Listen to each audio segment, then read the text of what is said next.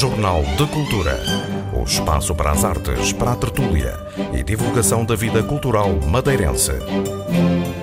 Poemas de vários autores madeirenses sobre o Natal compõem uma nova antologia organizada por Nelson Veríssimo, com quem conversamos nesta edição do Jornal de Cultura.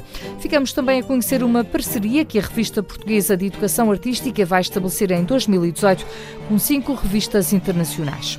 O artista plástico Paulo Sérgio Beju revela-nos pormenores sobre duas novas exposições individuais. A primeira intitula-se Festim Celeste e está relacionada com tudo aquilo que recolhemos para construir o presépio. Ainda nesta edição conhecemos a tertúlia de madeirenses em Lisboa. A sugestão literária está a cargo de Marcela Costa. Fique atento. Jornal de Cultura, com Lilia Mata.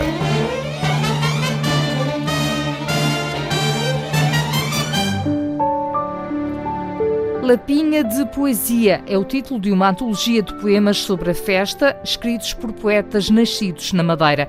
Nelson Veríssimo selecionou os textos e organizou a antologia, cujo prefácio é de António Fournier. No total foram selecionados 26 poetas. O mais antigo é Baltasar Dias. Há muitos madeirenses que escreveram sobre o Natal no género poético, mas esta antologia reúne apenas 26 eh, foi um critério, qualquer critério de uma antologia é um critério subjetivo, mas a mim interessou-me, sobretudo, uh, referências a poetas uh, naturais da Madeira e uh, também que as suas composições representassem uma leitura do Natal insular. E esse, esses, essas são as duas grandes linhas mestras da seleção desta antologia. O que é que podemos encontrar nestes poemas?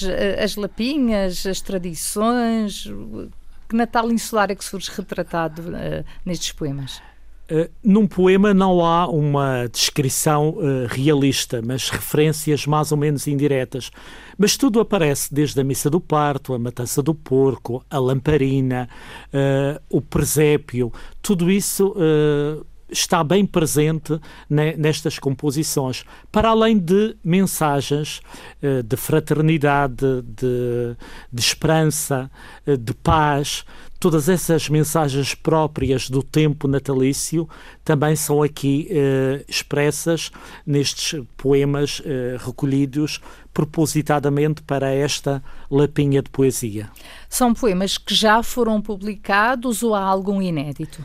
Há vários poemas inéditos, uh, por exemplo, de Fátima Pita Dionísio ou de José Luís eh, Rodrigues. Uh, são trabalhos que não foram publicados ou então foram publicados em blogs e tiveram uma circulação muito restrita, não sob a forma de livro. Qual a barreira temporal? Vai de quando a quando? Há aqui houve esse critério?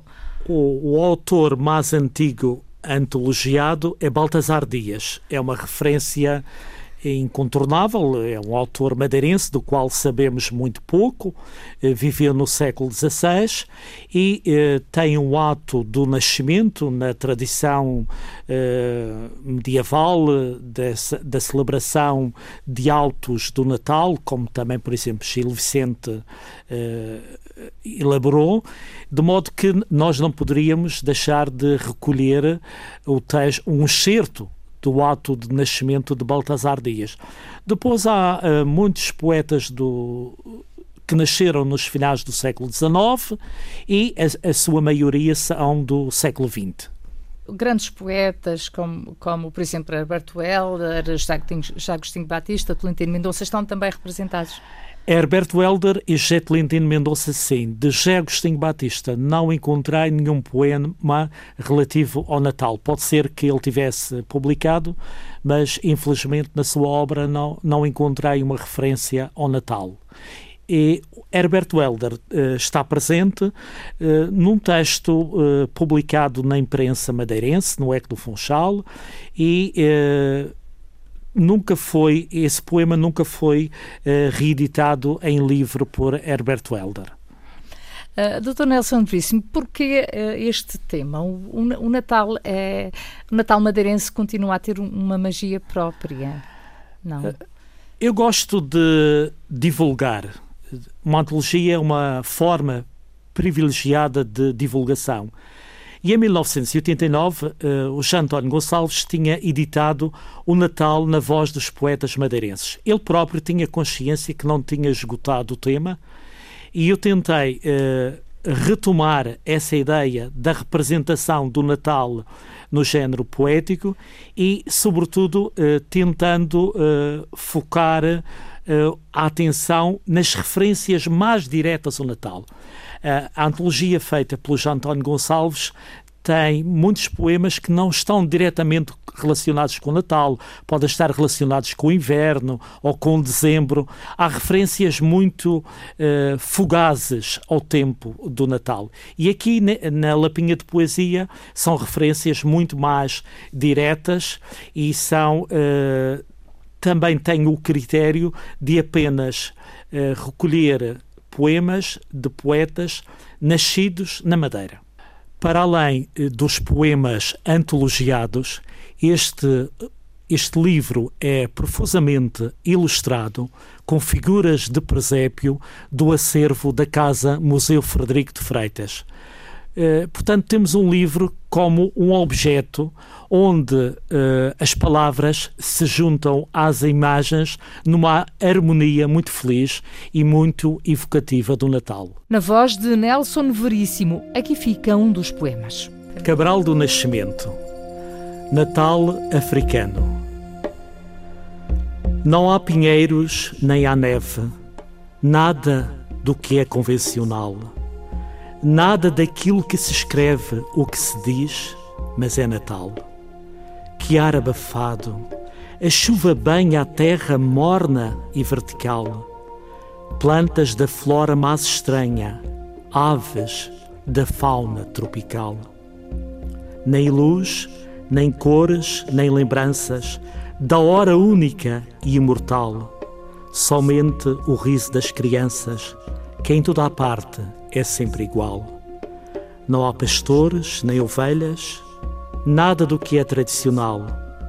As orações, porém, são velhas e a noite é noite de Natal. Um dos poemas da antologia Lapinha de Poesia trata-se de uma edição da imprensa académica que se encontra à venda por 12 euros. Jornal de Cultura.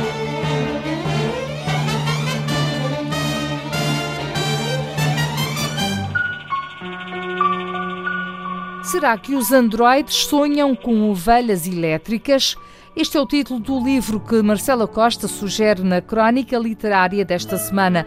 O livro foi escrito pelo norte-americano Philip Dick em 1968 e deu origem a um filme de culto Blade Runner Perigo Imediato. Estávamos em 1982. Cinéfilos de todo o mundo deslumbravam-se com o filme Blade Runner Perigo Imediato, realizado por Ridley Scott e baseado numa outra obra de culto, cujo título é uma frase interrogativa. Será que os androides sonham com velhas elétricas? Escrita em 1968, esta é uma novela de índole futurista escrita por Philip Dick, numa altura em que a chamada inteligência artificial ainda se achava confinada à ficção, nomeadamente ao género da ficção científica. A história desenvolve-se em 24 horas, o tempo de o polícia caçador de androides Rick Deckard capturar e destruir oito máquinas da série Nexus 6, tão semelhantes aos humanos ao ponto de se rebelarem e fugirem da colónia marciana em direção à Terra. A grande motivação do Rick Deckard para os eliminar é poder comprar um animal verdadeiro, derradeiro símbolo de status social, já que a grande maioria das espécies se encontrava extinta. Ele olhou durante muito tempo para a coruja que dormitava no seu poleiro. Mil pensamentos acorreram à sua mente. Pensamentos sobre a guerra, sobre os dias em que as corujas haviam tombado do céu. Lembrou-se de como na sua infância descobrira que espécie após espécie se extinguira e de como os jornais o tinham comunicado dia a dia. Raposas numa manhã, texugos na seguinte, até que as pessoas deixaram de ler os perpétuos óbitos animais. Philip Dick legou-nos 44 novelas e mais de uma centena de contos entre os quais Relatório Minoritário e Desafio Total, igualmente levados ao grande ecrã pelos estudos de Hollywood histórias que antecipam sociedades hipertecnológicas povoadas por indivíduos passivos e abandonados a múltiplas realidades virtuais, como que perdidos em labirintos sem saída. Em última análise, androides programados para nunca se autoquestionarem. A escrita visionária de Philip Dick na obra Será que os androides sonham com ovelhas elétricas encontra-se editada pela portuguesa Relógio d'Água, um livro de culto que poderá encontrar na biblioteca mais próxima de si. Blade Runner estrearia meras semanas após o falecimento de Philip Dick, o livro que inspirou o filme, futuramente considerado objeto de culto por opinião unânime da comunidade cinéfila.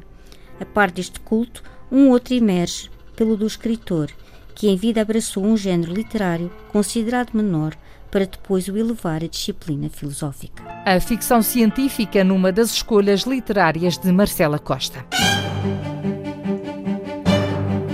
Jornal de Cultura.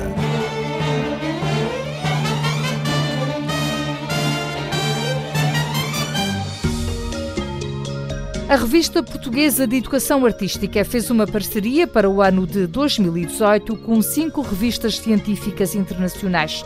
A ideia é divulgar os estudos científicos sobre as artes do ponto de vista de diferentes zonas do mundo. A parceria abrange países da Europa, Ásia e América. Patrícia Casaca. É considerada a melhor revista de educação artística em Portugal. Nesta altura, está indexada em mais dois diretórios científicos internacionais. Em 2018, cumpre-se uma parceria já formalizada com revistas de cinco países, como explica Paulo Esteireiro, da Direção de Serviços de Educação Artística e Multimédia. De países como Estados Unidos, como Taiwan, como a Finlândia, como a Espanha, como a República Checa. É uma revista que tem uma grande credibilidade científica a nível internacional. A ideia desta parceria internacional é divulgar a perspectiva em diferentes países dos estudos científicos sobre as artes. De que modo é que em diferentes locais do mundo os investigadores estão a olhar para aquilo que é a educação artística, porque imaginemos, naturalmente um país como o americano tem, os Estados Unidos, tem uma perspectiva sobre a educação artística, Taiwan terá uma perspectiva diferente e na Europa também queremos mostrar exatamente que os nossos problemas, os nossos tipos de atividades, o tipo de ensino que temos nas escolas, naturalmente tem uma própria perspectiva diferente. Paulo Esteireiro explica ainda o que têm em comum estas revistas. Neste caso aqui, portanto, ao escolherem estas revistas, já são revistas que trabalham de forma muito parecida. Portanto, o ponto comum é, são revistas que estão em diretórios científicos internacionais de relevo, portanto, que é logo um, um critério importante, exatamente para definir que já temos critérios comuns de publicação. Portanto, uh, temos conselhos científicos que fazem uma revisão chamada SEGA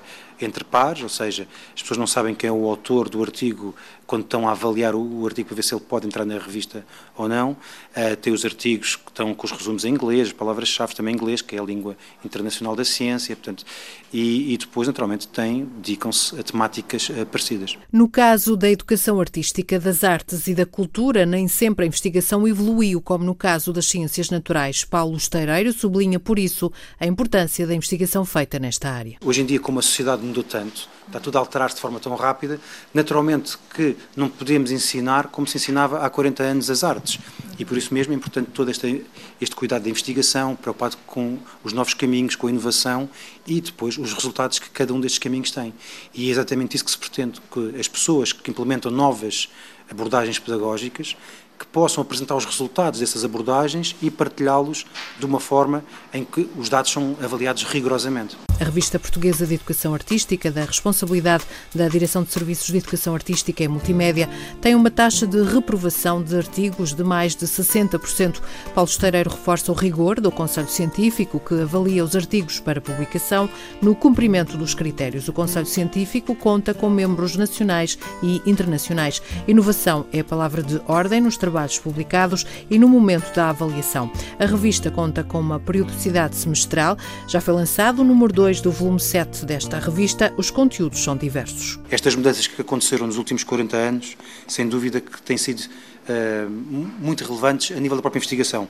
Hoje em dia aparecem artigos sobre como aprender online, como a educação artística pode utilizar os meios online para, uh, para o ensino, questões ligadas ao audiovisual, que cada vez tem mais força e importância a nível desse próprio ensino, depois as questões das tradições, ou seja, como ensinávamos antigamente, o que é que se mantém, né? E também esse lado de conservadorismo, de manter algumas das tradições, o modo como se deve ensinar, também é interessante, porque muitas vezes estamos voltados para a inovação e para o futuro, mas também há quem pense, espera lá, daquilo que temos, o que é que podemos ainda ensinar? Depois há questões interessantes, que é pessoas que procuram um pouco a vanguarda e tentam misturar áreas diferentes. Por exemplo, é que, como é que se pode utilizar as cores para ensinar a dança? Eh, um dos temas que aparece muito, e aqui também volta a aparecer, é a questão da educação não formal. A educação que é feita fora da escola e que, de que modo é que os professores na escola podem aproveitar essa mesma educação. As explicações de Paulo Esteireiro, da Direção de Serviços de Educação Artística e Multimédia, a revista portuguesa de Educação Artística é considerada a melhor do país e reforça em 2018 a presença internacional através de uma parceria com cinco revistas científicas de diferentes continentes. Jornal de Cultura.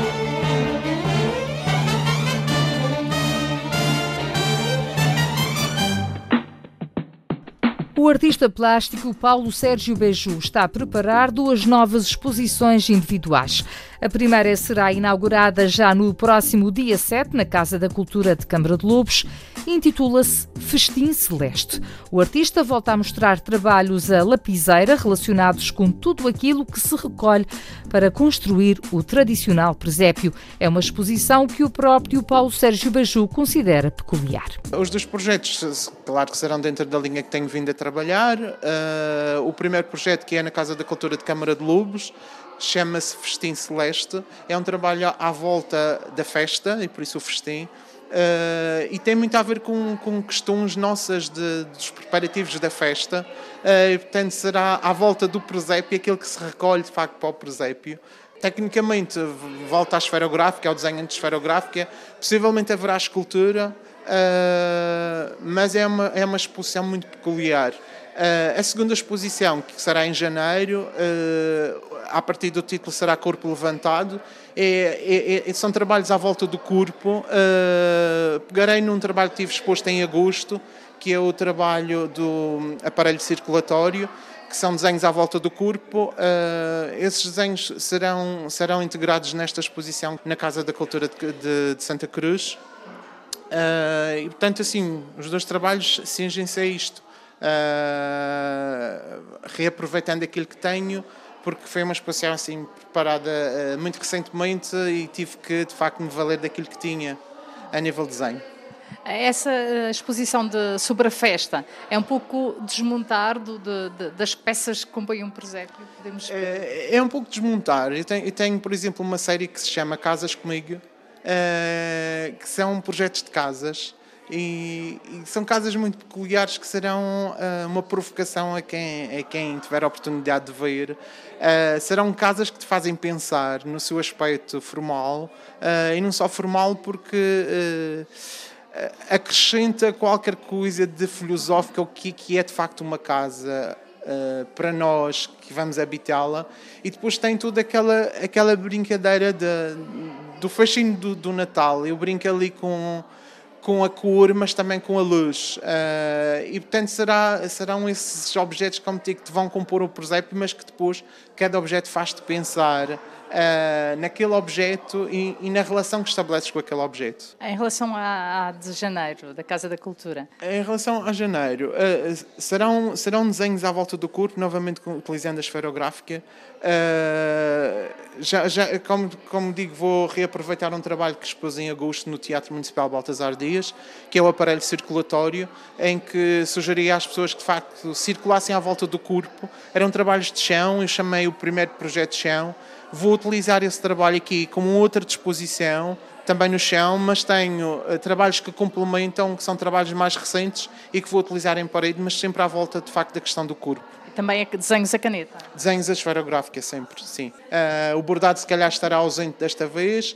Possivelmente também haverá esculturas na segunda exposição.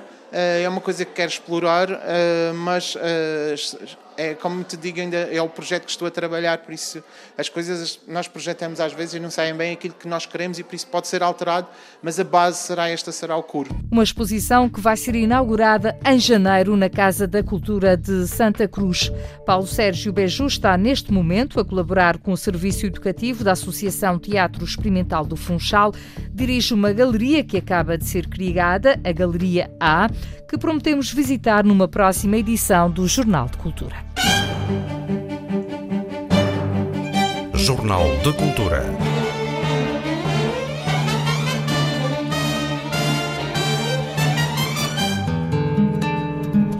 A Tertúlia de Madeirenses em Lisboa, um grupo que se junta há 20 anos, está a organizar visitas guiadas à exposição As Ilhas do Ouro Branco, que assinala no Museu Nacional de Arte Antiga o início das comemorações dos 600 anos da Madeira. Esta é apenas uma das muitas atividades deste grupo que mantém assim a ligação à cultura e às tradições da ilha Pedro Filipe Costa. Nasceu há 20 anos como um grupo de jantares e tertúlias. A Madeira, como diz João Abel de Freitas, está sempre no coração. Quais são os objetivos dessa tertúlia desde o início? Foi o convívio, foi a cultura e foi um bocadinho a informação, conhecimento. Porque nesses debates, há debates sobre cultura, há, há debates sobre poesia, há debates sobre tecnologias, há debates até históricos, da revolta da madeira, a, a revolta do leite, etc, etc, etc, e outros, e outros aspectos, a própria República, sempre relacionado com, com, com, a Madeira. Como diz João Abel de Freitas, mais de 3 mil pessoas já passaram pela tertúlia de madeirenses em Lisboa. Aos jantares chegam entre 50 a 60 pessoas que acolhem outras atividades, como, por exemplo, a exposição dos 600 anos da Madeira no Museu Nacional de Arte Antiga. Há o, o jantar na Ordem dos Engenheiros, que funciona de convívio e de debate, e as visitas, como por exemplo agora está marcada uma para ver a exposição uh, sobre, sobre a Madeira. Eu penso que até dia 6 e já está esgotada. Vai haver uma nova visita programada, pensamos, para janeiro. Por ser um grupo informal, a Tortúlia defende a ideia da Madeira ter em Lisboa uma representação. Nós tentamos fazer, fazer uma ligação, até porque há uma, uma coisa grave em Lisboa que é a Casa da Madeira não funciona há não sei quantos anos. E acho que só funcionou para dar prejuízo. Mas enfim, e funcionou de uma forma um bocadinho, eh, quanto a nós, fora, fora de tudo. Este grupo não pretende ser a Casa da Madeira, nem nada que se pareça, é autónomo, mas era importante que houvesse uma Casa da Madeira em Lisboa dinâmica e que de facto projetasse eh, a Madeira. Eh, em Lisboa. O economista João Abel de Freitas é o dinamizador da tertúlia de madeirenses em Lisboa. O Natal é um dos próximos eventos marcados pela tradição gastronómica e espírito madeirense em Lisboa. Jornal de Cultura.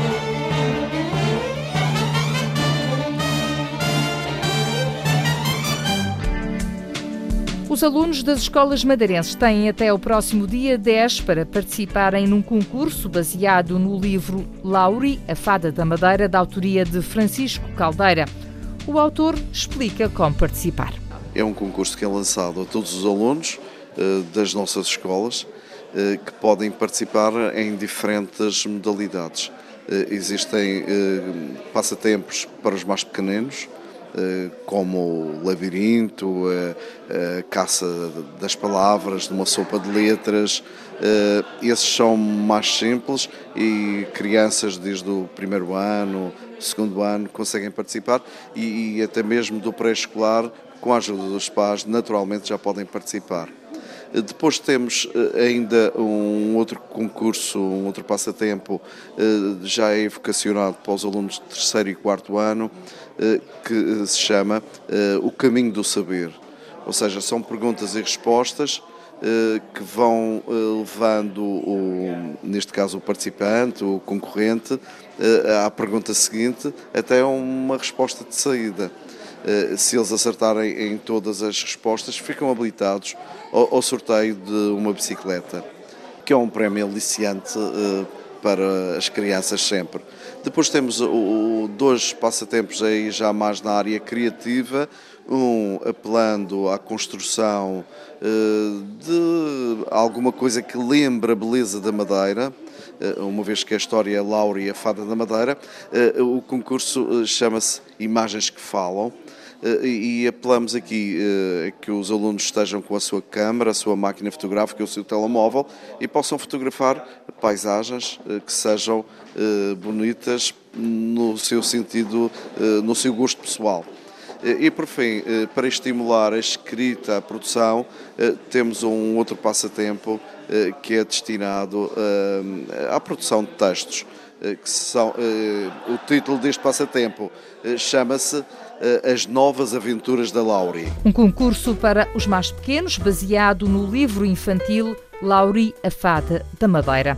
Esta edição do Jornal de Cultura teve apoio técnico de Carlos Câmara e sonorização de Paulo Reis. Fique bem. Jornal de Cultura. O espaço para as artes, para a tertúlia e divulgação da vida cultural madeirense.